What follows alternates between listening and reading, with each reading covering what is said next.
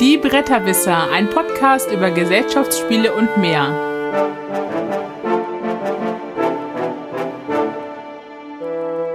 www.bretterwisser.de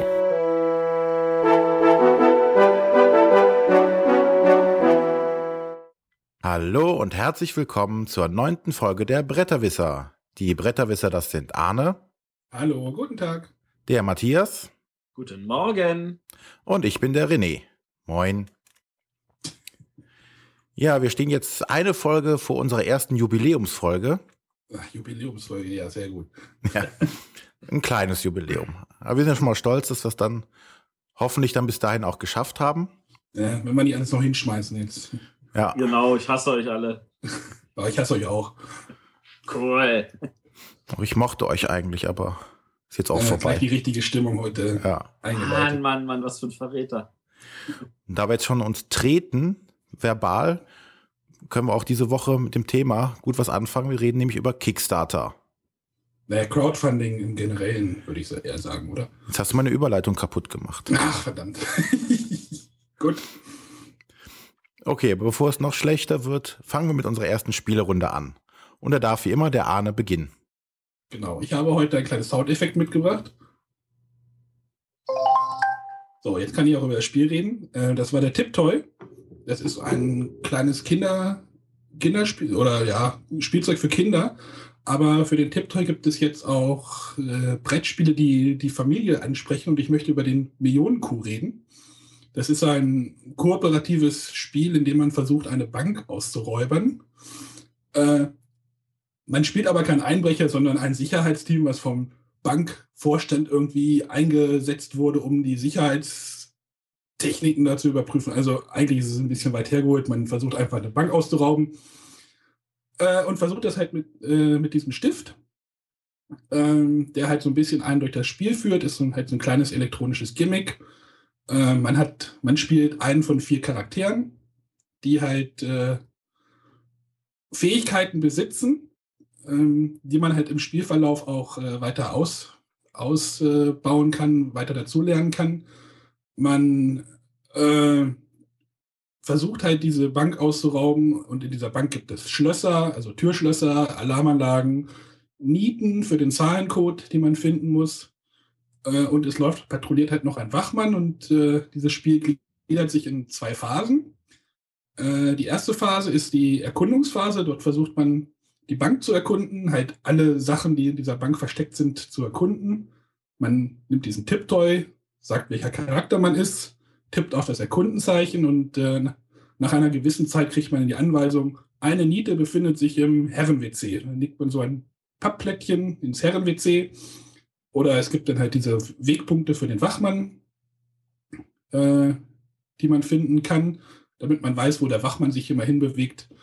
Und man kann halt diesen Charakteren weitere Fähigkeiten beibringen, zum Beispiel Rennen, Schlösser knacken, Klettern. Und das wird halt auch alles über diesen Tipptoy gesteuert. Man sagt, klickt auf sein Charakterplättchen, sagt Lernen, also klickt auf das Lernplättchen im, auf dem Spielplan und dann, was man lernen möchte. Und nach einer gewissen Zeit sagt dann im Tipptoy, äh, Charakter Mary hat jetzt Laufen erlernt oder Rennen erlernt. Und dann kann man halt so, hat man so ein Puzzleplättchen, was man dann sein Charakterplättchen wieder dran puzzeln kann. Also man kriegt dann so ein relativ kompaktes Charakterprofil. Dann. Ja, und wenn man dann denkt, äh, man hat die Bank genug ausgekundschaftet, dann fängt man diesen Einbruch an, also die Ausführungsphase heißt das. Und dann versucht man sich durch die Bank zu bewegen. Es läuft halt alles in Echtzeit. Das Spiel dauert äh, in der normalen Einstellung 40 Minuten. Und dann versucht man halt äh, alle Sicherheitssysteme auszuschalten, die ganzen Nieten zu finden und dem Wachmann aus dem Weg zu gehen. Ähm, in meinem ersten Spiel habe ich es gleich geschafft, bei meinem zweiten Zug irgendwie dem Wachmann in die Hände zu laufen. Ich dachte, er sieht mich nicht, aber äh, er hat mich doch gesehen und das. Der Tipto hat dann gesagt, dass das Spiel zu Ende ist und äh, ja, dann war es zu Ende.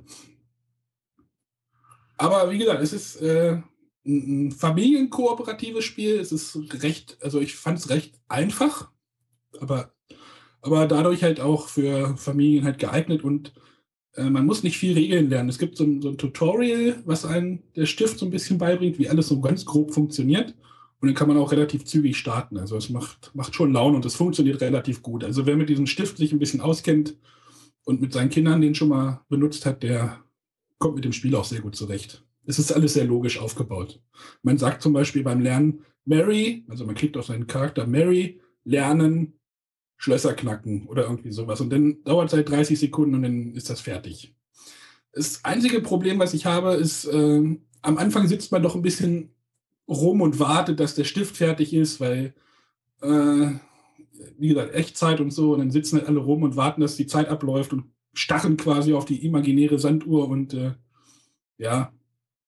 Aber sonst hat mir das eigentlich ganz gut gefallen. Und wer mal mit den Tiptoy seines seiner Kinder spielen möchte, dem kann ich das ruhig ans Herz legen. Wobei das ja jetzt nicht als ein Kinderspiel gilt. Nein, es gilt nicht ein Kinderspiel, aber äh, also Erwachsene können da auch Spaß mit haben, aber es ist schon noch ein bisschen auf Familie ausgerichtet. Okay. Äh, ist von Ravensburger und der Autor ist Matthias Kramer, glaube ich. Also auch nicht ganz unbekannt, der Herr. Das ist doch der, der auch Lancaster gemacht hat. Lancaster und genau. Ja, also schon nicht ganz jemand ganz Unbekanntes. Ja, super. Noch, noch irgendwelche Fragen? Ähm, ich, wie, wie, wie, wie weit muss ich mir das abstrakt vorstellen, wenn es dann heißt, ihr wurdet von dem Typen gesehen? Ähm, ich meine, da, da ist naja, keine hast, Figur, die dich doch, du hast, bewegt. Nee, doch, doch. Du hast, äh, du hast vier, vier Figuren, die du dann über den Spielplan bewegst und der Wachmann ist halt auch eine Figur und der Stift sagt halt immer, der Wachmann ist jetzt im Foyer. Und dann schiebst halt, stellst halt die Wachmann-Figur auf das Foyer. Also ah. du bist halt ferngesteuert. Okay. Und du hast halt auch deine eigenen, deine eigenen kleinen Figuren, die du dann, dann sagst du halt Mary laufen und dann tippst du halt den Bereich an, wo sie hinläuft und, oder hinlaufen soll und dann schiebst du dann die Figur dann nach der Zeit dahin. Ah, okay. Ich bin fertig. Sehr schön. Super. Gut. Ja, nee, nee. Ich möchte heute was über Carcassonne Südsee erzählen, das letztes Jahr in Essen rausgekommen ist. Ein Spin-off des Original Carcassonne. So wie es aussieht, will ja da Hans in Glück anscheinend so eine ganze Serie draus machen, weil das auch unter dem Motto äh, Carcassonne äh, Worldwide Around the World. Around the World, genau, so rum war's. Drauf ist. Anscheinend wird es noch weitere Spiele zu geben. Carcassonne Südsee behält den originalen Carcassonne-Mechanismus, ist aber dabei noch neu genug oder bringt neue Elemente rein, dass es sich doch anders spielt als ein normales Carcassonne. Also es ist keine Erweiterung von Carcassonne, dass man jetzt äh, irgendwelche neue Stadtteile oder Schweinchen oder Drachen auf das Spielfeld setzt, sondern es ist ein eigenständiges Spiel, was auch nicht kompatibel ist zu Carcassonne, denn jetzt gilt es nicht darum, Städte zu bauen, äh, und Straßen und Klöster, sondern jetzt geht es darum, Insel fertigzustellen, auf denen Bananen wachseln. Die Straßen werden durch Flussstege oder Stege ersetzt, auf denen man Muscheln sammeln kann. Und die Wiesen sind jetzt ähm, natürlich Wasser, auf denen man Fische fangen kann. Und das ist schon eine der neuen großen Änderungen. Es geht diesmal nicht, dass man Siegpunkte für abgeschlossene Städte oder äh, abgeschlossene Wege bekommt, sondern man bekommt Rohstoffe auf den einzelnen Inselteilen oder äh, Straßenteilen ist es angegeben, wie viel Muscheln oder Bananen auf Insel man bekommt. Und diese Rohstoffe bekommt man halt beim Abschluss des entsprechenden Segments. Und diese Rohstoffe setzt man ein, um Handelsschiffe zu beladen. Und diese Handelsschiffe wiederum geben dann Siegpunkte. Die Handelsschiffe haben unterschiedliche Siegpunkte von drei bis sechs und äh, müssen halt mit unterschiedlichen Kombinationen, drei Bananen, drei Muscheln oder drei beliebige oder sonstiges gemacht werden. Dabei fällt halt jetzt besonders auf im Gegensatz zum normalen Carcassonne, wo man drauf, drauf angelegt hat, besonders große und äh, viel Punkte bringende Städte zu bauen, ist bei Carcassonne Südsee ist eher so, man muss schnell versuchen, an die Rohstoffe zu bekommen. Also es werden kleine Wegstücke gebaut, kleine Inseln, um äh, zwei, drei Bananen zu bekommen, um dann das nächste Schiff wieder befüllen zu können, um dann damit die Siegpunkte einzuheimsen. Bei uns in der ersten Partie haben wir circa 30 Minuten dafür gebraucht, was wahrscheinlich auch im, nach mehreren Partien dann deutlich kürzer ausfallen sollte, bei uns hat sich der Begriff etabliert, die schnelle Muschel zu machen, also wirklich ein kurzes Wegstück zu machen, um schnell eine Muschel abzugreifen. Noch eine Änderung im Gegensatz zum äh, normalen Carcassonne ist, man kann seine äh, Miepel jetzt auch vom Spielbrett nehmen, auch wenn Teile der Insel oder der, der, der Steges noch nicht abgeschlossen sind. Kriegt man dafür Punkte? Nein. Nein. Es kostet, ein, es kostet halt das- diesen Zug. Das gab es schon mal bei äh, Carcassonne Neue Welten. Da hattest du nur vier Miepel fürs gesamte Ja, Spiel. im Spiel hast du auch nur vier. Und da war es halt so, dass du konntest halt entscheiden, ob du irgendwo einen rauf tust oder ob du irgendwo einen runternimmst. Aber wenn du runternimmst, hast du halt einfach gewertet. Und wenn du halt wartest, hast, bis es vollständig ist, musst du auch draufbleiben und du musst dich entscheiden, runterzunehmen und es dann doppelt zu werten. War Also- damals mein Lieblings-Carcassonne. Aber Bei, Süd, bei Südsee hast du auch nur vier oder fünf. Ich weiß es jetzt gar nicht. Ich glaube, es sind fünf. ziemlich wenig. Und es kostet dich halt praktisch die, die Runde. Ne? Du hast ja ein Plättchen gelegt und kannst dann dann entscheiden, entweder einen Miepel zu setzen oder einen runterzunehmen. das finde ich gut. Das gefällt mir. Und Ähm, ja. es wirkt, es spielt sich echt anders genug, um ein eigenständiges Spiel zu sein. Das ist, fand ich sehr schön. Und äh, die Thematik passt auch sehr super dazu. Also mir hat's durchaus sehr gut gefallen. Ja, kann ich auch noch mal kurz einsteigen, weil äh, ich hatte mich mit René halt, wir hatten uns schon mal schon mal darüber unterhalten und er meinte, Carcassonne Südsee, das wäre total super. Und ich habe es mir tatsächlich auch jetzt noch gekauft und äh, Carcassonne Südsee ist echt super und echt was bringt echt was Neues rein. Also äh, ich bin bei Carcassonne vielleicht ein bisschen aus, ah, nee, nicht ausgebrannt. Also ich habe auf jeden Fall diese ganzen Erweiterungen nicht mitgemacht. Ich habe glaube ich nur die die Wirtshäuser und Kathedralen irgendwie, aber das war's dann auch schon.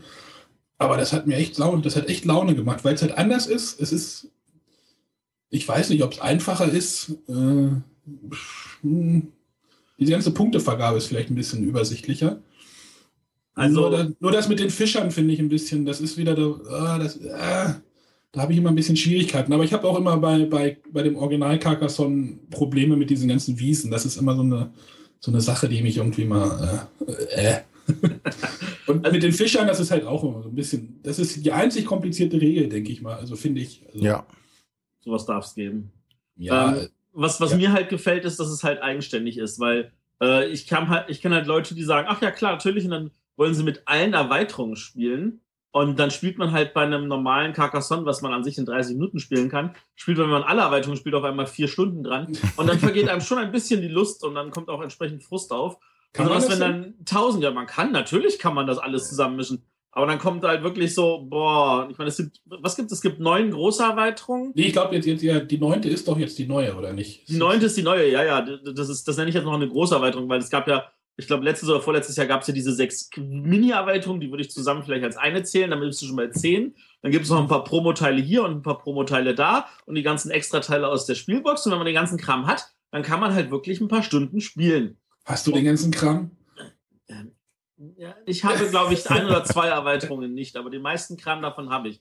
Und das, das, das ist einfach frustrierend, weil du irgendwann sagst so, ja, ich kann auch Spaß dran haben, aber irgendwann soll das Spiel halt auch vorbei sein. Und dann finde ich es schöner, wenn sie halt wirklich so, so, so ein abgeschlossenes Südsee machen, wo du dich halt dann hinsetzt und das dann halt einfach nur spielen kannst und nach einer halben Stunde fertig bist und den Spaß hattest und im Notfall lieber noch eine zweite Runde spielst. Und es sieht wundervoll aus, das muss ich nochmal sagen. Also die, erstmal die Komponenten sind richtig schön. Also das sind halt, du kriegst halt nicht irgendwelche Pappplättchen als Muschel, sondern du kriegst halt tatsächliche Holzmuscheln und Holzbananen in zwei Größen und die Fische, das ist halt, sind halt alles richtige, wie, wie heißt das, Annie-Miepel?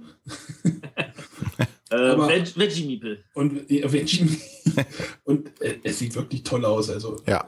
wenn du, wenn du ein kleines, wirklich Interesse an Carcassonne hast, und dann besorg dir das mal. Ich glaube, ich habe es bei Amazon für 14 Euro gekauft. Also das ist auch überhaupt kein Preis. Ja, es lohnt sich echt.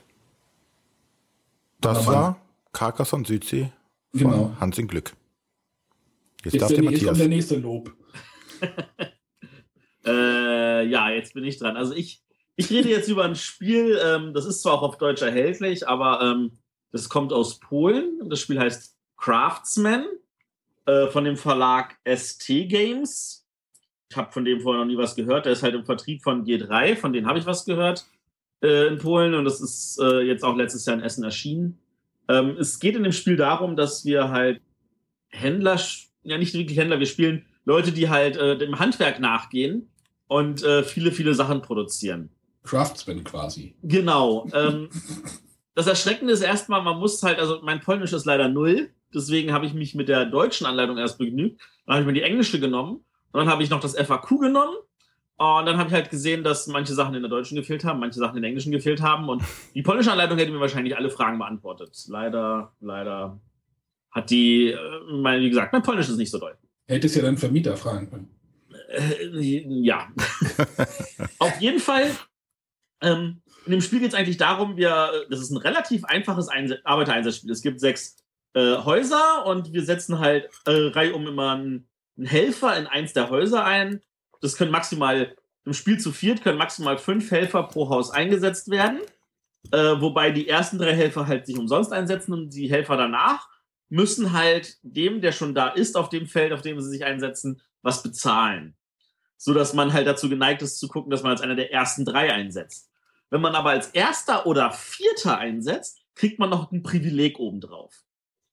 Das heißt, als erster hat man den Vorteil, ja, ich kriege das Privileg und ich bin da, muss auch nicht zahlen und so weiter. Als vierter sagst du, ich muss zwar was zahlen, aber ich kriege trotzdem noch wenigstens das Privileg. Als fünfter bist du schon Nese. Das ist so, ich versuche halt noch reinzukommen und die Aktion zu machen. Und das sind eigentlich relativ simple Sachen, wie du nimmst äh, dir Geldkarten oder du gibst die Geldkarten aus, um die Gebäude zu holen oder du äh, gibst Geld aus, um die Gebäude zu bauen oder du nimmst diese, nimmst Aktionspunkte, um mit den Gebäuden Waren zu produzieren. Jetzt kommt der komplizierte Teil. Es gibt irrsinnig viele verschiedene Waren. Um genau zu sein, 23 Stück. Und das sind, davon sind acht Basiswaren, acht, äh, sieben erweiterte Waren und acht Endwaren. Und äh, also das heißt, man, wenn man ein Produktionsgebäude hat, dann sagt man, okay, ich nehme hier den Möppel und bewege ihn da unter. Jetzt habe ich diese Ware produziert. Aber die darf man nicht behalten.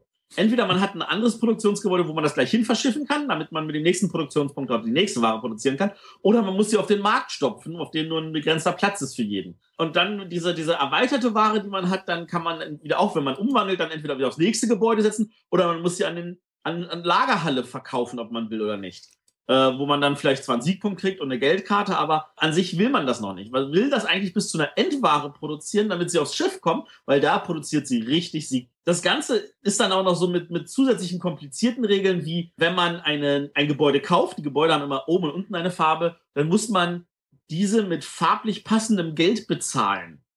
Das heißt, wenn ich da also jetzt ein grün-blaues Gebäude habe, dann darf ich das nur mit grün und oder blauen Geldkarten bezahlen.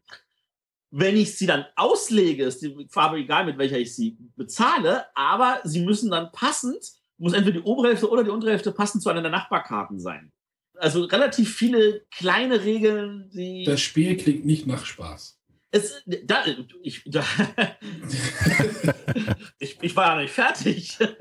Oh Gott. Wir haben, wir haben das Spiel nach vier Stunden abgebrochen, nachdem wir zu zwei Drittel durchgespielt haben.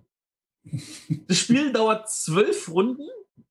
Nach jeweils vier Runden wird gewertet. Und es gab jetzt keine, keine Steigerung oder so. Also man hat halt einfach nur immer mehr Produktion aufgebaut, immer mehr produziert ähm, und hat halt versucht zu gucken, dass man da irgendwas hinkommt. Aber wir haben nach zwei Drittel gesehen, es gibt keine Chance mehr, dass ein Spieler eingeholt wird. Und dann war halt einer mit knapp 40 Punkten schon im Voraus und dann haben wir gesagt, also okay, du hast gewonnen und das war's. Ähm, es hat bis zu dem Zeitpunkt eigentlich relativ viel Spaß gemacht, aber es ist eigentlich zu lang für das, was es bietet. Also mir hat es nicht ausreichend gefallen. Es hat wirklich tolle Mechaniken. Ich mag zum Beispiel die, die, die Idee, ähm, diese Geldkarten in vier Farben, die haben den Wert 1, 2 oder 3. Aber zwei Karten derselben Farbe sind zusammen immer 5 wert. Das, das, kann, das hat, macht halt viele Sachen tatsächlich bezahlbar. Man muss halt im Notfall eher auf die Farbe als auf den Wert achten. Und überschüssiges Geld kann man am Ende immer noch in Siegpunkte umwandeln und so. Aber also es hat wirklich viele kleine interessante Mechanismen, aber sie spielen nicht zusammen, so dass das Spiel irgendwie Freude bereiten würde, für mich, für mich jedenfalls. Also ich muss zusagen, zugeben, bei, als du sagtest, bei 23 Waren war ich irgendwie schon raus. Ja, bei 23 wie, Waren darf man raus. Wie sein. ist denn das, wie ist denn das materialmäßig geregelt? Äh, materialmäßig ist das so, du hast einfach nur kleine Holzwürfelchen und äh, die Symbole für die Waren sind auf deinen Produktionsgebäuden abgebildet. Ach so. Und du siehst dann einfach nur, aha, dieses Symbol ist jetzt hier. Also, wenn ich den Pöppel darüber okay. bewege, nehme ich den jetzt gleich runter und packe den aufs Spielbrett auf den entsprechenden Wert. Also unterm ja. Strich sind die 23 Waren gar nicht so viel. Und wahrscheinlich hätten es auch nur 12 Waren getan. Aber ähm, ja, so hat halt. Holzwürfel in 23 verschiedenen Farben. äh, nein, die Farben, das ist ja nur deine Spielerfarbe. Der Holzwürfel ist nur deine Spielerfarbe. Ja, ich habe mir nur gerade Holzwürfel in 23 verschiedenen Farben vorgestellt. Es klingt auch ein bisschen wie so, so, so, ein, so ein Computerspiel, wo ich praktisch anfange, weiß ich nicht, Erz zu schürfen, daraus Eisen mache, um dann Schienen zu bauen oder sonstiges. Ja, also, das ist, der Vergleich ist gar nicht so schlecht. Also wahrscheinlich würde das als Computerspielumsetzung auch alleine gegen ein paar äh, KI-Spieler eine Menge Spaß machen und in 20 Minuten gespielt sein. Aber halt mit vier Leuten am Tisch und äh, wir hatten jetzt zum Glück keinen Grübler dabei. Dann, das dauert mir dann für das, was es bietet, einfach zu lange. Das war Craftsman von ST Games und der Autor ist Christoph Matusek. Hast es ja doch hingekriegt mit dem Nachnamen. Ja, ich habe jetzt hoffentlich richtig ausgesprochen. Formulieren wir es so rum. Dann kommen wir mal zu unserem Hauptthema diese Woche. Und da wollen wir uns mit Crowdfunding beschäftigen. Und dann natürlich auch die wohl bekannteste Plattform, und zwar Kickstarter. Also erstmal wollen wir aufklären, was ist überhaupt Crowdfunding? Hat nichts mit Sauerkraut zu tun, oder? Äh, wenn du es Nee. nicht gerade falsch schreibst, nicht, nein. Ist auch kein deutsches Produkt. Kommt nicht von den Crowds. Nein, nein, nein. Äh, auch wenn wir Deutschen manchmal Krauts genannt werden. Äh, okay, erkläre ich kurz. Crowdfunding ist, mit der Crowd ist halt die Masse gemeint äh, oder der Schwarm. Also äh, Crowd Intelligence wird ja auch manchmal die Schwarmintelligenz genannt. Äh, und beim Funding geht es darum, dass man etwas unterstützt oder äh, supportet, indem man halt äh, das Fundament dafür st- stellen kann, und zwar finanzieller Art. Und hier geht es halt darum, dass man, äh, dass die Leute halt äh, eine Idee haben, diese vorstellen und die Leute dann sagen, okay, da bin ich bereit für Geld zu geben und die Masse da schon mal Geld gibt, ohne dass man halt einfach nur zu der Bank geht und sagt, gib mir einen Kredit. Das ist grob Crowdfunding. Genau, also der Unternehmer oder derjenige, der etwas herstellen möchte, muss halt nicht zur Bank gehen, um da um Geld betteln, sondern er bettelt quasi bei seinen zukünftigen Kunden schon mal um Geld, Genau. dass die ihm das Geld vorstrecken. So frei nach dem Motto, Leute, hier, guckt mal, ich habe was Tolles. Wenn ihr das, ich weiß, dass ihr das alles haben wollt, aber ich habe halt nicht das Geld und ich habe keine Bank. Und wenn ihr das jetzt unterstützt, dann können wir das machen und dann kriegt ihr das auch am besten gleich. Und was man direkt dazu sagen sollte, und das werden wir wahrscheinlich noch öfters wiederholen, ohne Anspruch auf eine Ware oder eine Lieferung. Genau. Das sollte man immer wieder dabei betonen. Wenn man etwas unterstützt, hat man keinerlei Man Anspruch. schließt keinen Kaufvertrag ab. Genau. Okay. Fast. Also man kann das nicht einklagen, oder? Also, Äh, das ist tatsächlich ein Unterschied. Es gibt Crowdfunding-Plattformen, wo du das kannst. okay. Aber an sich erstmal bei den meisten von der Idee her nicht. Welche, welche Plattform gibt es denn überhaupt? Ähm, genau, wir haben, also die, die größte bekannte Plattform ist natürlich Kickstarter in den USA, wobei die inzwischen auch Niederlassungen in England, Kanada und Australien haben. Ich glaube, in Niederlanden ist das jetzt auch gestartet. Jetzt In Niederlande, naja, Ja, in Deutschland doch. wird es wahrscheinlich nie was werden. Also bei Kickstarter ist halt der größte. Dann gibt es auch äh, ungefähr fast genauso lange ist Indiegogo. Das ist noch eine, die ich kenne. In Deutschland ist Startnext die berühmteste, bekannteste. ja. Dann gibt es natürlich noch ganz viele in ganz vielen Ländern. Ich weiß jetzt nicht genau, wie diese in Spanien heißt, auf der äh, das, Hero Quest gerade läuft. Hero ne? Quest, ja, das ist gerade zu Ende gelaufen. Aber ähm, wen ich noch erwähnen möchte, es gibt nämlich noch eine extra deutsche, die nur für Brettspiele da ist, und das ist die Spieleschmiede. Äh, weil die halt auch noch ein paar kleine Sachen anders macht als andere Seiten. Also ich würde mir jetzt erstmal, also es gibt halt wie gesagt noch ganz viele. Der größte Unterschied bei den meisten ist tatsächlich zu Kickstarter. Also Kickstarter ist, glaube ich, mehr oder weniger fast eine der einzigen oder eine der wenigen, wo du, wenn du sagst, ich unterstütze das, das Geld noch nicht bezahlen musst. Bei fast, fast jeder anderen bezahlst du das Geld in dem Moment, wo du sagst, ich unterstütze das. Ach, ich dachte, das wäre bei Kickstarter auch so. Also, Nee, ihr seht schon, ich habe da nicht so viel. Äh, Sehr viel hast du nicht, das merke ich schon. Nee, bei Kickstarter sagst du nur, ja, ich möchte das, weil du kannst dein Gebot noch jederzeit ändern, du kannst es noch zurückziehen und ähnliche Sachen. Und wenn es dann gefundet ist, dann geht das dann vom. Genau, in dem Moment, wo, der, wo, wo die, die, die Uhr runtergelaufen ist, gesagt hat, okay, jetzt ist das Projekt zu Ende, dann wird von allen versucht, das Geld einzusammeln. Ja, wobei das bei Kickstarter auch so ist, dass ähm, wie hundertprozentig genau es funktioniert, weiß ich nicht, aber auf deiner Kreditkarte wird praktisch ein Vermerk hinterlegt äh, nach dem Motto, diese 50 Euro, 100 Euro werden darauf blockiert. Also du musst Äh, das im, Jein, jein, jein. Es ist, es ist die Frage, ob du jetzt bei Kickstarter zum Beispiel UK bist. Dann ist es richtig. Dann, dann wird das auf der Kreditkarte vermerkt.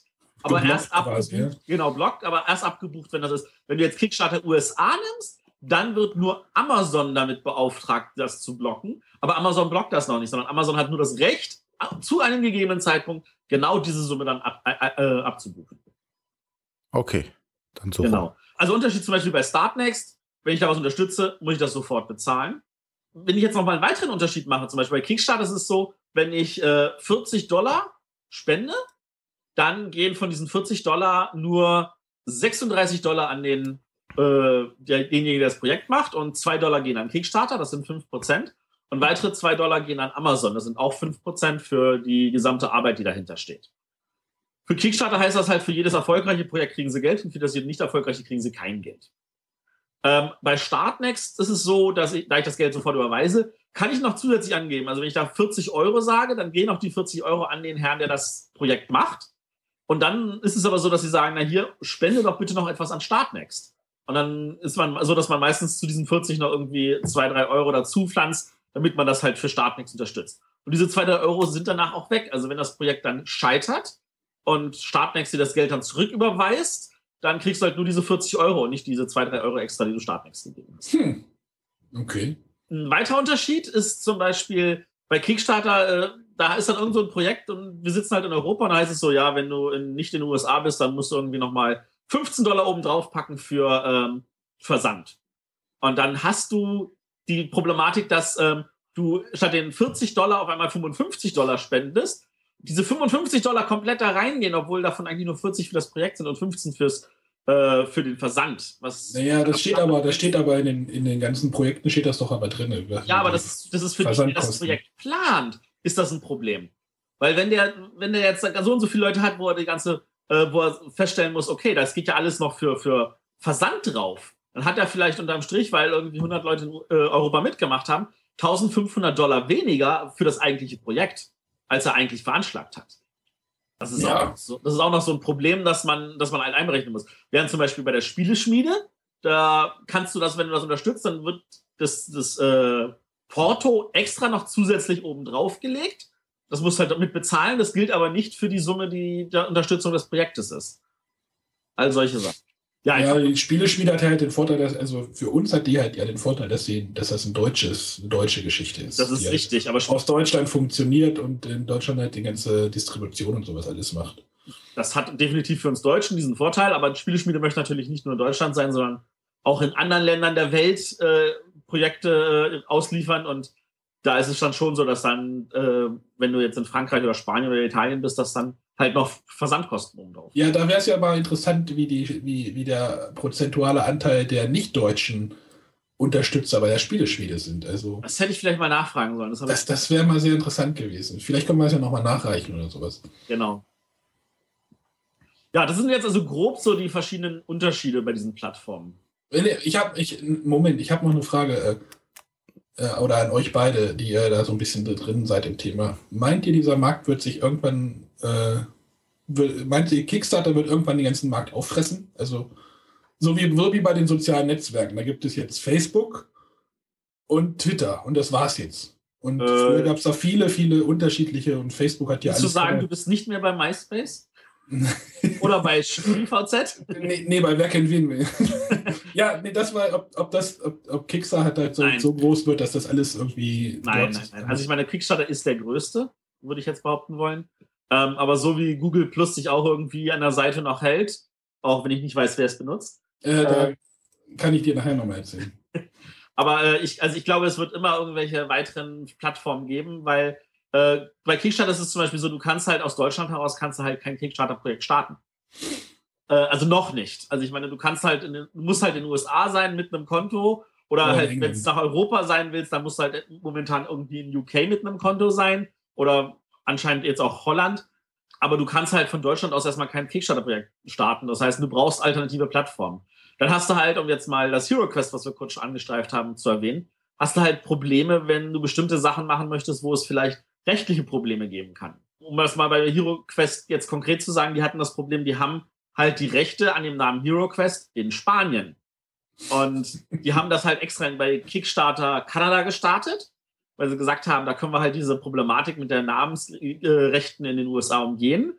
Aber da hat natürlich jemand gesagt, ja, das mag zwar Kickstarter Kanada sein, aber das geht ja noch in die USA rein. Und da habe ich halt einen Riegel davor gesetzt. Und dann ist das ganze Projekt ja gestoppt worden. Und die mussten halt sich eine andere Plattform suchen. Und ich glaube, es wird immer andere Plattformen geben, die benötigt werden. Kickstarter wird vielleicht momentan die Nummer eins sein und vielleicht wird es dann irgendwann überholt von irgendeiner anderen Plattform. Vielleicht bleibt es auch die Nummer eins, aber es wird immer andere geben. Ja, und ich denke auch, es wird sich eher darauf, wie die Spieleschmiede es ja auch macht, sich spezialisieren auf bestimmte Bereiche. Das kann ich mir auch gut vorstellen. Das ist zum Beispiel. Na, das ist, weiß ich nicht, nur für ja. Filme oder für Bücher oder für Technik. Weil bei Kickstarter kannst du ja wirklich alles machen. Und bei der Spieleschmiede halt nur Spiele. Da kann ich, kann ich nicht ankommen und sagen, ich habe hier meinen neuen iPhone-Halter fürs Auto entwickelt und möchte ihn darüber kickstarten genau. oder crowdfunden. Also ich meine, Kickstarter hat relativ auch viele Sachen gehabt im Bereich von Technik und Film und Musik und so und hat es auch immer noch. Aber wenn man sich anguckt, was sind die großen Sachen, die großen Projekte, dann sind daneben Film eigentlich schon die Spiele die Nummer zwei. Wenn naja, Computerspiele sind da auch noch, glaube ich. Ja, die Computerspiele haben natürlich den Vorteil, äh, die bringen dann gleich mal so ein paar hunderttausend ein. Aber ich bin mir nicht mehr so sicher, ob Computerspiele nicht wirklich.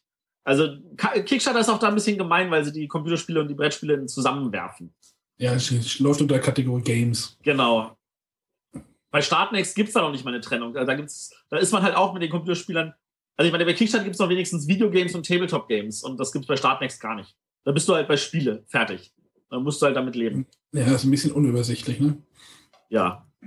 Aber noch etwas, bei Startnext kann ich ja wunderbar irgendwie die Kategorien durchgucken. Bei Kickstarter, da hast du keine Chance, wirklich alle Projekte zu sehen. Da gibt es keine anständige Möglichkeit, etwas. Also das heißt, wenn du irgendwas auf Kickstarter startest, dann musst du selber auch sehr, sehr viel in die Werbung produzieren, damit die Leute dich auch finden.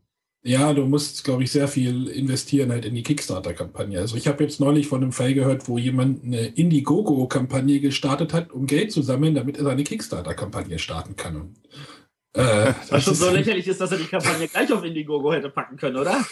Ja, Kickstarter ist, glaube ich, aber der größere Markt. Definitiv. Definitiv. Und Vor allem, weil halt das halt der große amerikanische ist. Genau, Passierschein A38. Ne? Passierschein A38. Multipass. Multipass. Aber kommen wir nochmal zu dem Punkt, warum gehen überhaupt Verlage oder ähm, Einzelautoren oder sonstiges aus dem Bereich Brettspielen zu einer Crowdfunding-Plattform?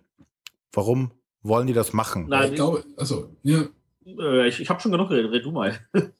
Also ich, für mich ist Crowdfunding immer noch eine Sache für Privatpersonen. Also, also ich habe da immer ein bisschen Probleme, wenn Verlage da irgendwie einsteigen. Wenn ich da sehe, was Queen Games dort irgendwie äh, macht und äh, das, das, stößt, glaube ich, auch in der Brettspielszene vielleicht ein bisschen schlecht auf, weil halt viele auch denken, es ist eher für private oder kleine Verlage oder Privatpersonen oder kleine Verlage, die da halt versuchen, irgendwie ein Spiel zu starten. Aber wenn dann halt so, so ein Schwergewicht wie Queen Games dort einsteigt, da sagen sich so alle, warum machen die das denn nicht gleich? Aber ist Queen Games ein Schwergewicht? Also, das ist ja, also es ist ja richtig. Also an sich ist das erstmal für irgendwelche Leute gedacht, die gesagt haben, ich habe eine Idee, aber ich bin jetzt keine Firma. Hat der Queen Games nicht gerade ein Jubiläum? 25 Jahre, ja. Ja, also. aber Abacus zum Beispiel hat auch 20 Jahre. Und wie, wie viele Mitarbeiter hat Abacus? Vier. Ich habe es im Interview gehört.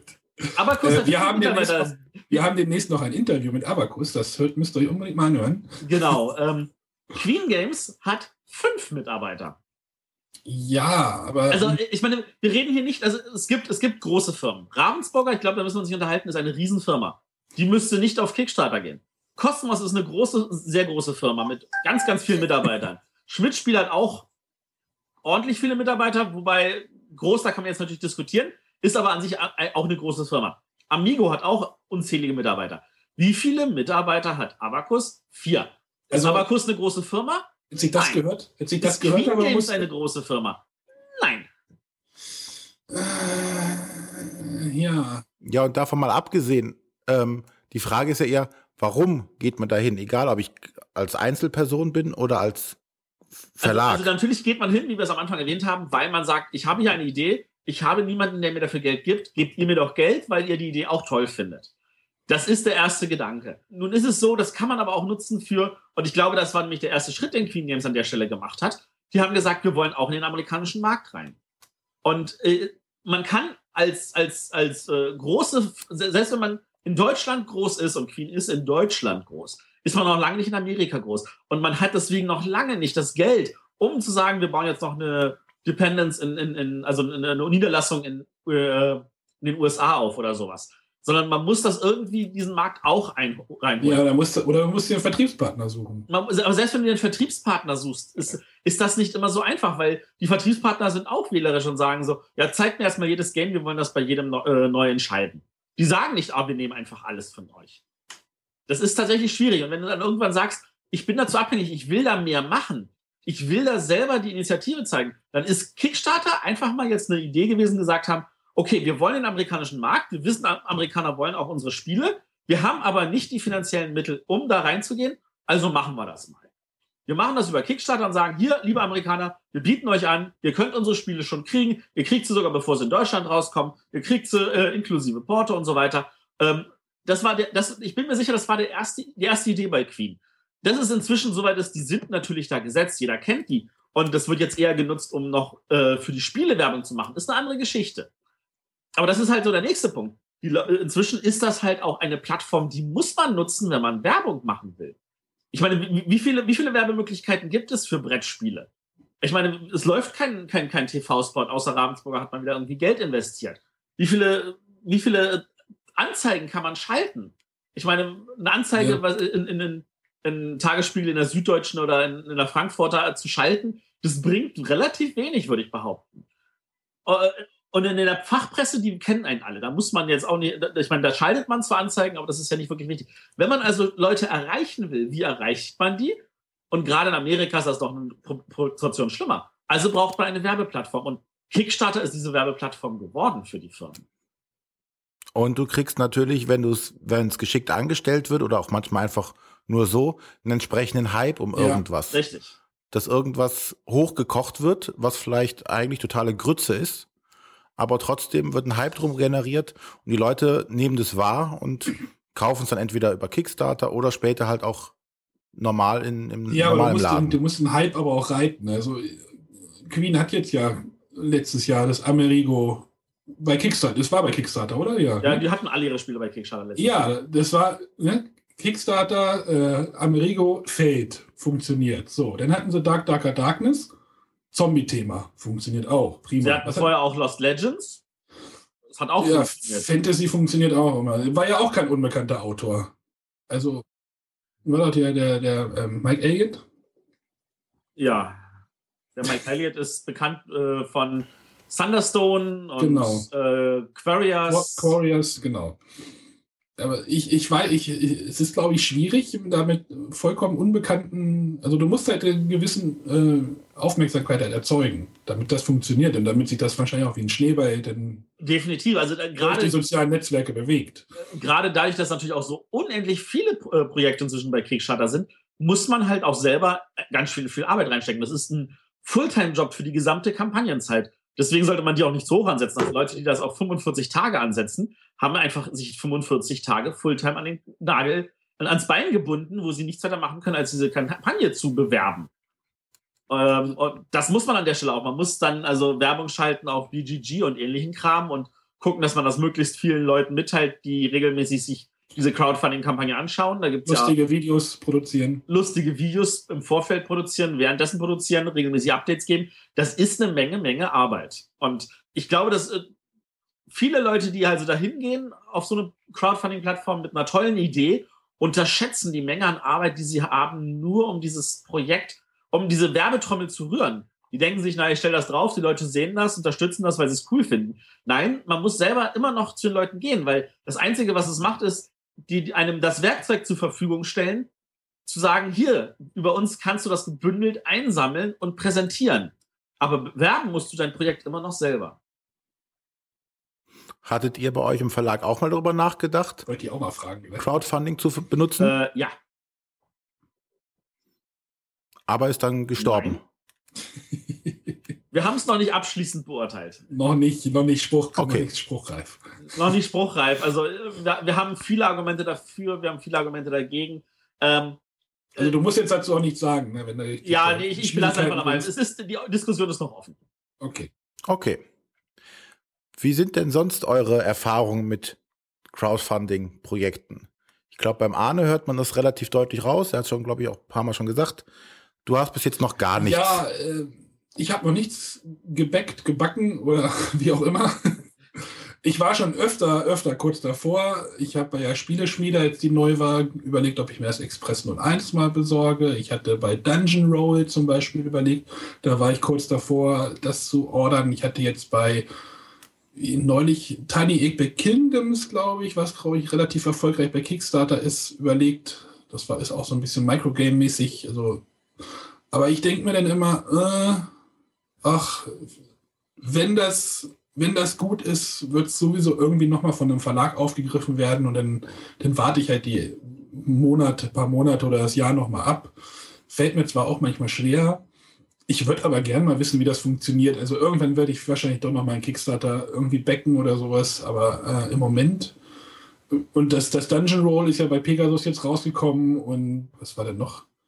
Also wir hatten jetzt ja die ganzen Interviews aufgenommen, der Matthias in Nürnberg. Und ich habe mir die jetzt schon alle anhören können und äh, ich glaube, bei den Verlagen ist da auch richtig was los in, in, der, in der Richtung. Und deswegen haben wir auch dieses Thema jetzt mal gewählt, weil, wir, weil das zu den Interviews auch relativ gut passt. Und äh, ich bin gespannt, was da jetzt noch passiert, aber direkt gebackt habe ich noch nichts, nein. Ja, und ich kann dich beruhigen, so spannend ist es jetzt nicht. Ich habe jetzt insgesamt, glaube ich, fünf Projekte mitgemacht und vom Bezahlen bis zum Erhalt der Ware ist natürlich auch schon ein langer Zeitraum. Oh ja. Also es kann je nach Projekt ja auch bis zu einem Jahr dauern, bis du dann wirklich was in oh, Händen zwei. hältst. oh, oh, ja. Und sehr oft wird man halt auch dann äh, vertröstet, dann wird gesagt, ja, okay, Anfang oder Ende des Jahres wird es rauskommen und dann ist es Anfang des Jahres und dann erste Hälfte und Mitte des Jahres. Also das ist spannend, ist es im Anführungszeichen nur am Anfang. Man sagt, ah, mache ich, mache ich nicht, wie viel möchte ich geben? Und ähm, bis das Projekt praktisch gefundet ist. Ja, ich, ich, ich finde es halt immer schwierig. Man kauft ja doch mehr oder weniger die Katze im Sack. Und ich habe mir irgendwann mal gesagt, so was, das mache ich bei echten Brettspielen, also bei, ich sage nicht echte Brettspiele, also bei, bei Spielen im Laden mache ich das schon kaum, dass ich Spiele kaufe, die ich kaum kenne. Also, und dann Kickstarter, das ist ja dann doch mal irgendwie, also, hm, wenn ich mir jetzt so überlege, ich müsste irgendwie 80 Euro oder 80 Dollar oder was auch immer für irgendein Spiel be be bezahlen, äh, hätte ich da, glaube ich, echt Schwierigkeiten. Für mich persönlich. Wenn ich das gar nicht kenne. Also ich glaube, ich bin da eher ja. so der, der, der äh, Extreme mal wieder. Ähm, ich habe bei Kickstarter geguckt, ich habe 86 Projekte unterstützt. Ähm, das sind aber nicht alles Brettspiele, also da sind auch äh, irgendwelche. iPhone-Halterungen. Äh, ja, sowas also hatte ich am Anfang auch mal so eine und ich hatte auch äh, irgendwelche Musik-CDs und irgendwelche Filmprojekte und so. Also ich habe mir da einige Sachen angeguckt, aber inzwischen ist es wirklich so, ich bin sehr, sehr picky geworden, also sehr, sehr wählerisch, was ich unterstütze. Und gerade, also das sind natürlich so, dass die sagen sich, ah ja, je mehr Geld wir kriegen, desto besser. Aber manchmal, gerade wenn ich sehe, okay, der, die haben schon die Finanzierung zusammen, dann bin ich eher so, dass ich sage, dazu neige, so, ah, dann brauche ich da eigentlich nicht mehr mit reinzugehen. Ja, es gibt jetzt ja gerade äh, im PC-Bereich dieses Spiel Star Citizen, diesen quasi Wing Commander-Nachfolger. Ich glaube, die haben jetzt knapp 40 Millionen Dollar eingesammelt und die fangen jetzt irgendwie damit an, eine KI für die Goldfische auf dem Piloten-Nachttisch irgendwie zu programmieren. Also um ja, halt so, ja, genau. Um halt, zurecht, um halt das ganze Geld zu rechtfertigen. Also irgendwann das ist halt irgendwo. Also ich meine, ähm, ich habe schon seit etlichen Monaten eigentlich keine Spieleprojekte mehr unterstützt, bis auf ein oder zwei. Und die waren jetzt so im Bereich Microgames, wo ich irgendwie drei Dollar oder vier Dollar bezahlt habe, dafür, dass ich äh, halt irgendwas inklusive Porto zugeschickt bekomme. Ja, warum machst du das denn? Warum machst du das dann nicht mehr? Also ich habe, das, das größte Problem, das ich habe, ist also, ähm, ist nicht alle Spiele waren schlecht. Aber die Spiele, die gut waren, die sind auch so, also Dungeon Roll zum Beispiel. Das ist tatsächlich ein gutes Spiel. Aber das ist jetzt auch bei, ähm, Pegasus. Bei, bei, Pegasus rausgekommen. Also das, da hätte ich das jetzt nicht unterstützen müssen. Gut, ich habe es jetzt relativ günstig in einer edlen Kickstarter-Extra-Version mit extra Würfeln und extra Helden und ähnlichen Kram gekriegt und ich habe nur irgendwie inklusive Versand und Zoll und allem habe ich, glaube ich, 13,15 Euro bezahlt, was, glaube ich, günstiger ist als die Pegasus-Version. Ich glaube, 12 Euro habe ich bezahlt. ja, gut, also 1,15 Euro für irgendwas extra. Aber ähm, ja, die Frage ist, ob man es braucht, ne? Genau, braucht man es. Also ich glaube, ich kann auch ohne leben und ähm, das, das tut mir an der Stelle jetzt nicht weh, dass ich da äh, das irgendwie Also ich hätte das auch einfach kau äh, mir kaufen können, wenn es dann hier von Pegasus rauskommt. Ähm, andere Spiele, also das, das ist die Gruppe 1. Also Spiele, die ich mir besorgt habe, die danach eh erschienen sind, wo das auch völlig gereicht hätte. Ähm, die Gruppe 2 sind dann Spiele, die wahrscheinlich nicht anders erschienen werden, weil sie direkt vom Verlag so gemacht sind. Da fällt mir besonders halt Tasty Minstrel ein, wobei deren Spiele ja auch zum Teil bei Pegasus erscheinen. Äh, aber zum Beispiel das ähm, ach, dieses Hochhausbauspiel, das mir schon wieder nicht einfällt. Äh, Falscher Verlag. Skyline.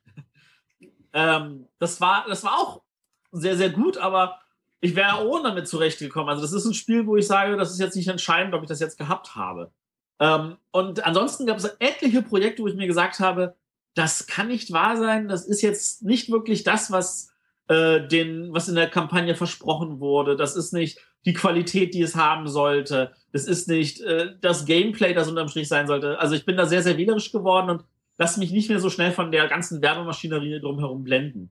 Ähm, ich glaube, mein größter Reinfall ist ähm, Storm the Castle was, was wirklich super toll aussah, so nach einem kooperativen Spiel, wo man nicht Tower Defense, sondern äh, Tower Rush macht. Also man versucht halt also den Turm in der Mitte einzureißen als Spieler. Und das ist äh, ein, ein, von, der, von den Regeln her ein komplizierter Wust am Ende geworden, der nicht spielbar ist.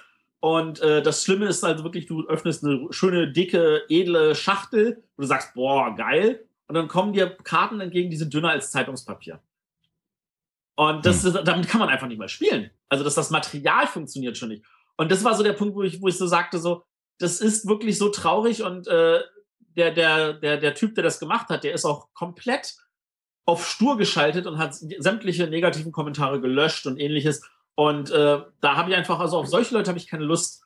Und ich habe halt Angst, dass der nächste auch wieder so ist. Und deswegen bin ich sehr wählerisch geworden und habe gesagt, dann mache ich halt einfach nicht mehr. Muss nicht sein. Dann kommen wir mal zu dem Punkt, warum haben wir oder warum unterstützen generell Leute Kickstarter-Projekte oder Crowdfunding-Projekte? Was gibt es da für ausschlaggebende ja, Matthias hat ja Argumente? Schon gesagt, dass diese Kampagnen meist mit, äh, mit irgendwelchen Goodies irgendwie vorwärts gebracht werden. Irgendwie. Wenn ihr jetzt so viel erreicht wird, dann kriegt ihr alle bemalte Figuren oder es gibt noch eine vierte, vierten Charakter oder einen fünften Charakter. Also äh, ja, also in erster Linie. Da sind wir, wieder beim, sind wir wieder beim Thema Goodies und Erweiterung. Genau, Goodies und Erweiterung. Folge 5. sehr, sehr viele ähm, Projekte leben davon, dass es halt also irgendwelche extra Goodies gibt. Ähm, zum Teil heißt das so, ihr kriegt sie erstmal vor den anderen, zum Teil ist es so, ihr kriegt sie exklusiv und die anderen können sie nicht bekommen. Was dann den Leuten das Gefühl gibt, dann will ich das Spiel auch gar nicht erst im Nachhinein mehr kaufen, weil ähm, es kann ja nicht vollständig sein, was natürlich Quatsch ist, aber ist eine andere Geschichte. Ähm, es gibt auch Leute, die unterstützen gerne einfach. Die sehen, äh, die sehen zum Beispiel äh, Tasty Ministral, okay, das ist wirklich ein Ein-Mann-Verlag. Ähm, der macht wirklich coole Spiele, aber der muss natürlich auch gucken, dass der, der verdient auch jetzt nicht Millionen, dass er sich einfach ganz viele Spiele machen könnte, sondern der muss halt wirklich von Spiel zu Spiel mit seiner Finanzierung arbeiten. Und den unterstützen manche Leute, weil sie sagen, ich möchte dem auch helfen, dass er diese Unterstützung, äh, dass er, dass er diese, diesen, äh, dieses, diesen Geldfluss hat, dass er diese tollen Spiele machen kann. Für andere ist es zum Beispiel so, sie haben halt, es ist zum Teil auch so, dass, dass manche Spiele nur noch auf diesem Weg rauskommen und sagen, ja, wenn ich da, also gerade in Amerika, wenn ich es jetzt nicht bei Kickstarter unterstütze, dann kriege ich das Spiel ja gar nicht mehr. Oder ich muss es mir teuer bei Ebay holen oder so. All diese Problematiken kommen da mit rein. Ja, ich glaube, gerade dieses, ich unterstütze gerne etwas, weil ich davon überzeugt bin, dass es eine gute Idee ist oder so, geht sehr oft unter ja. in diesem ganzen Hype ist ja sehr oft, dass gerade bei Kickstarter diese Miniaturenspiele unglaublichen Zulauf haben. Am besten nur mit Zombie-Thema. Obwohl die manchmal nur tolle Miniaturen haben, aber ansonsten ein grottiges Spiel haben, wo ja schon einige auch gegen die Wand gefahren sind ja. mit. Weil halt nur dieser Hype da war, aber nicht dieses, ich bin von der Idee des, des Typen überzeugt, der da was veröffentlichen möchte. Genau. Und deswegen, also, ähm, wollen wir jetzt noch ein anderes Beispiel zu machen. Ich meine, Hans zum Glück äh, bringt jetzt St. Petersburg wieder raus. Oh ja, da wollte ich noch mal drauf. Ja, genau. Das, ähm, ist, ja. das ist zum Beispiel ein, ein Projekt, wo, äh, also das Spiel, das war ja ein Riesenerfolg damals. Das hat, glaube ich, auch den ersten Platz gemacht beim Deutschen Spielepreis. Ja, ich glaube, ja. Und die Leute lieben es und ich meine, für uns gehört das auch zum Spiel, dass wir auch regelmäßig immer wieder auf den Tisch bringen. Äh, aber es ist natürlich, irgendwann sind die Verkaufszahlen so gering, dass der Verlag es natürlich dann einstellt. Macht ja Sinn. Und wenn Leute dann schreiben, wir wollen es aber, wir wollen es aber, wir wollen es aber, und dann denkt man sich so, naja, aber warum hat es denn keiner mehr gekauft? Äh, dann ist schon der Punkt so, wo man sagt, also es lohnt es sich jetzt überhaupt nochmal irgendwie eine Auflage zu machen? Oder sind das immer nur dieselben, die über verschiedene Kanäle da, äh, danach schreien? Und da finde ich es eine gute zu sagen, okay, wir machen davon jetzt eine Neuauflage und wir machen das jetzt über Crowdfunding und äh, wir nutzen das aber auch, um das Spiel dann nochmal zu verändern. Wie zum Beispiel, wir lassen die Leute dann auch mit abstimmen, so welche Schachtelfarbe sie haben wollen, wie das jetzt gerade ist. Äh, die machen Material rein für den fünften Spieler und solche Sachen. Das, das ist einfach etwas, wo man sagen muss, ja, da, da, da kommt was noch dazu. Und äh, das ist, ja, extrem schönes, positives Beispiel. Wird das denn nur für Kickstarter oder für, für die Unterstützer verfügbar sein oder kommt das dann auch nochmal in den Laden? Weil äh, ich, ich habe das Spiel nicht, ich möchte es gerne mal spielen. Äh, ich weiß es nicht. Ehrlich gesagt weiß ich nicht. Also ich glaube, ich glaube, ähm, das ist auch etwas, wenn das Projekt dann direkt losgeht, das würde dann bestimmt auch dabei stehen. Oder ist ähm, das denn nur für die 500 Unterstützer oder wie viel es sind? Oder es kann sein, also normalerweise, äh, du hast, also wenn du für 500 Unterstützer hast, dann machst du natürlich irgendwie 600 oder sowas, weil Du weißt nicht, ob da irgendwelche Sachen verloren gehen, irgendwelche Sachen beim Transport kaputt gehen. Und dann bleiben immer welche übrig, aber das sind dann wahrscheinlich Einzelprojekte. Ja, aber, aber denn sowas würde ich halt dann schon wieder eher unterstützen, weil ich genau, weil ich das Produkt ja dann mehr oder weniger schon kenne. Genau, dann, das, das ist Produkt ist ja wirklich, das Endprodukt ist bekannt. Jetzt, ob die Grafik jetzt ein bisschen so, ob die jetzt blau ist oder rot ist, ist jetzt nicht ganz. Äh, äh, ist richtig, so ist richtig. Also da, da, würde ich sagen, da müsste man mal, äh, müsste man beim Hans und Glück und bei der Spieleschmiede mal nachfragen, aber das ist etwas, was sie bestimmt auch noch mal deutlich erwähnen. Ähm, am besten, ich mache mich noch mal schlau und pack das dann noch, packen wir es noch in die Shownotes oder so. Ähm, das, ja. das ist etwas, wo auf jeden Fall ähm, die äh, Leute etwas auch davon haben, weil sie genau wissen, dass sie nicht die Katze im Sack kaufen. Ja, aber es ist ein Interess mal, interessantes Projekt auf jeden genau, Fall. Genau, und wenn es dann tatsächlich nur exklusiv halt über das, das Projekt läuft, dann ist das auch etwas, wo die Leute sagen, ich habe etwas wirklich Einzigartiges in der Form. Ja. Wobei gerade die Spieleschmiede ja da auch äh, sich hübsche Ideen hat einfallen lassen, wie die Leute können sich halt selber mit ihrem Gesicht halt zum Beispiel auf dem Schachtelcover verewigen lassen.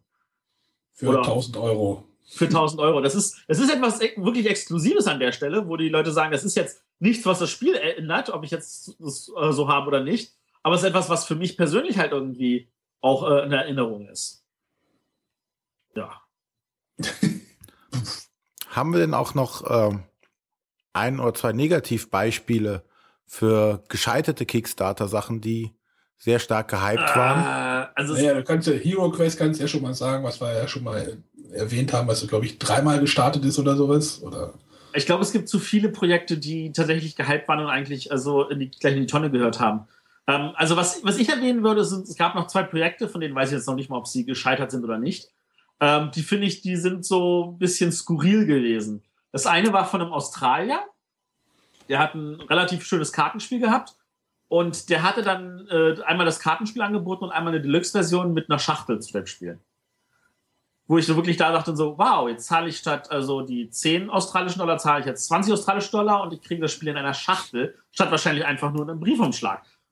Das, das ist schon so, das sind so die skurrilen Auswüchse, die da kommen können sehr, sehr extremes äh, äh, Sache war von einem Verlag, der hat ein Spiel gemacht, das hieß die, des Kaisers neuen Kleider. Und für mich war das eins von diesen, ich sag jetzt mal, Fun-Geschichten, die man nicht ernst nehmen muss. Also bei Kickstarter gab es zum Beispiel auch eine Unterstützung für Lasst uns den Todesstern nachbauen. Das Spiel waren dann irgendwie eine Milliarde Euro oder so und dann hat irgendwie jeder seine 5 Dollar reingeworfen und hat gesagt, ja geil, das unterstütze ich und das ist natürlich gescheitert. Das ist auch in Ordnung und Kickstarter hat das auch nicht gelöscht, das kann man also noch nachgucken.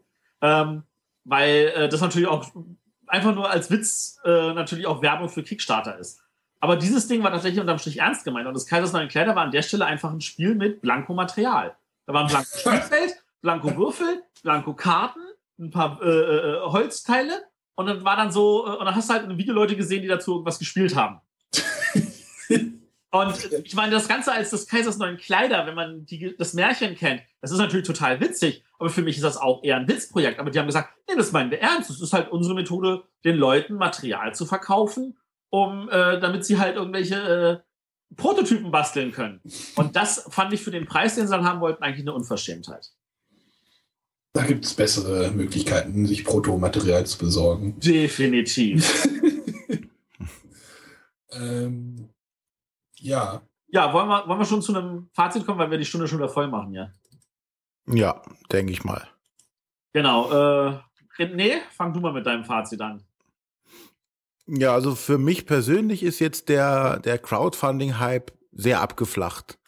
Denke mal, das ist auch so das generelle Verhalten nach den letzten ein, zwei Jahren war das ja sehr gepusht worden. Alle haben mitgemacht und es gab eine Tritzelliarde Projekte auf, auf den Crowdfunding-Plattformen. Im letzten halben Jahr habe ich, glaube ich, gar nichts mehr dort gemacht.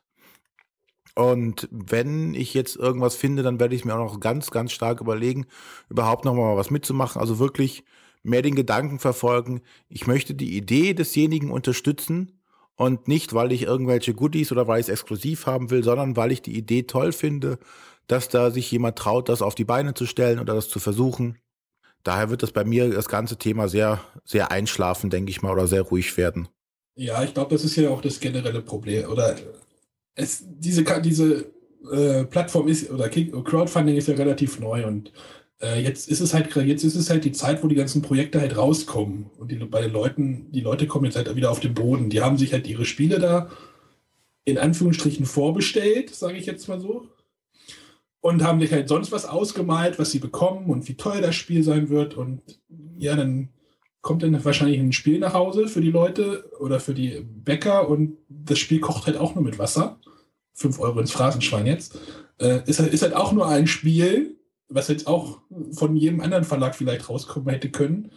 Ähm, und die Leute werden wahrscheinlich wieder ein bisschen geerdet. Vielleicht levelt sich das Ganze wieder ein bisschen ein, dass es dann vielleicht nochmal wieder ein bisschen mehr wird, aber der Hype ist, glaube ich, vorbei der große Hype, weil jetzt die ganzen Projekte rauskommen. Jetzt ist, kommt so ein bisschen Ernüchterung und vielleicht geht es jetzt noch mal ein bisschen hoch und es wird sicherlich dann irgendwie mal eine mögliche Vertriebsplattform sein, neben, vielen, neben den klassischen, sage ich jetzt mal so. Ja, ich glaube, so, so wollte ich es auch stehen lassen. Das ist, es ist halt, also ich werde bestimmt auch weiterhin Kickstarter-Projekte unterstützen, vor allem halt im Nichtspielebereich. Wenn ich sehe, da ist etwas, wo jemand einfach Unterstützung auch braucht ähm, oder das ist etwas, was ich total cool finde und was ich auch gerne hätte. Ähm, was den Brettspielbereich betrifft, betrifft, so denke ich, ist das wirklich jetzt eine Vertriebsform, die ihr Daseinsberechtigung hat, die ich deswegen nicht verurteile, ähm, die aber für mich jetzt nicht dazu führt, dass ich sage, ich müsste jetzt irgendwelche Spiele kaufen, die ansonsten ich eher links liegen lassen würde. Von da aus gesehen werde ich da auch weiterhin genauso wählerisch sein wie mit meinem regulären Einkaufen. Also meine Meinung ist, Qualität setzt sich durch und äh, Qualität und Gutes setzt sich durch. Also, weiß nicht, es gibt genug Spiele, die ich spielen kann und da brauche ich jetzt nicht unbedingt noch das Kickstarter-Projekt, sondern wenn es gut ist, kommt es noch, wird es vom Verlag sich mal angeschaut oder, also, wie gesagt, wir hatten ja in den Interviews, die halt noch kommen werden, äh, wirklich gehört, dass die Verlage da auch ein großes, groß drauf schauen auf die Sache und ja. äh, da passiert einiges. Also Gut. die deutschen Verlage. Ich denke mal, in den USA sieht das auch nicht anders aus. Definitiv nicht.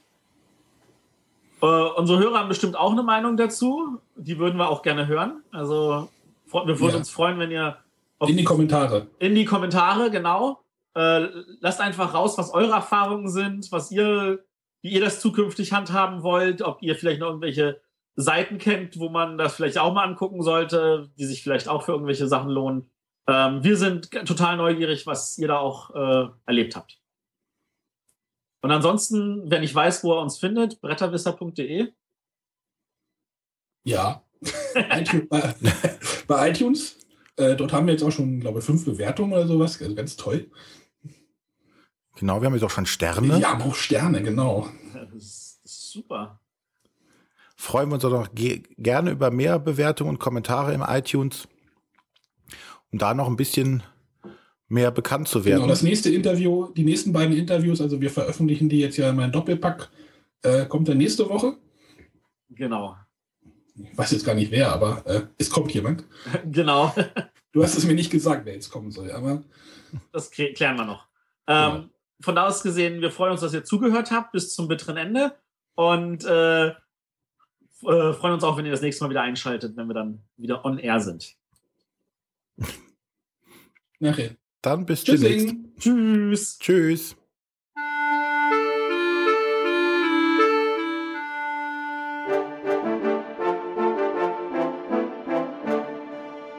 Das waren die Bretterwisser. Ihr findet diesen Podcast bei iTunes oder auf www.bretterwisser.de.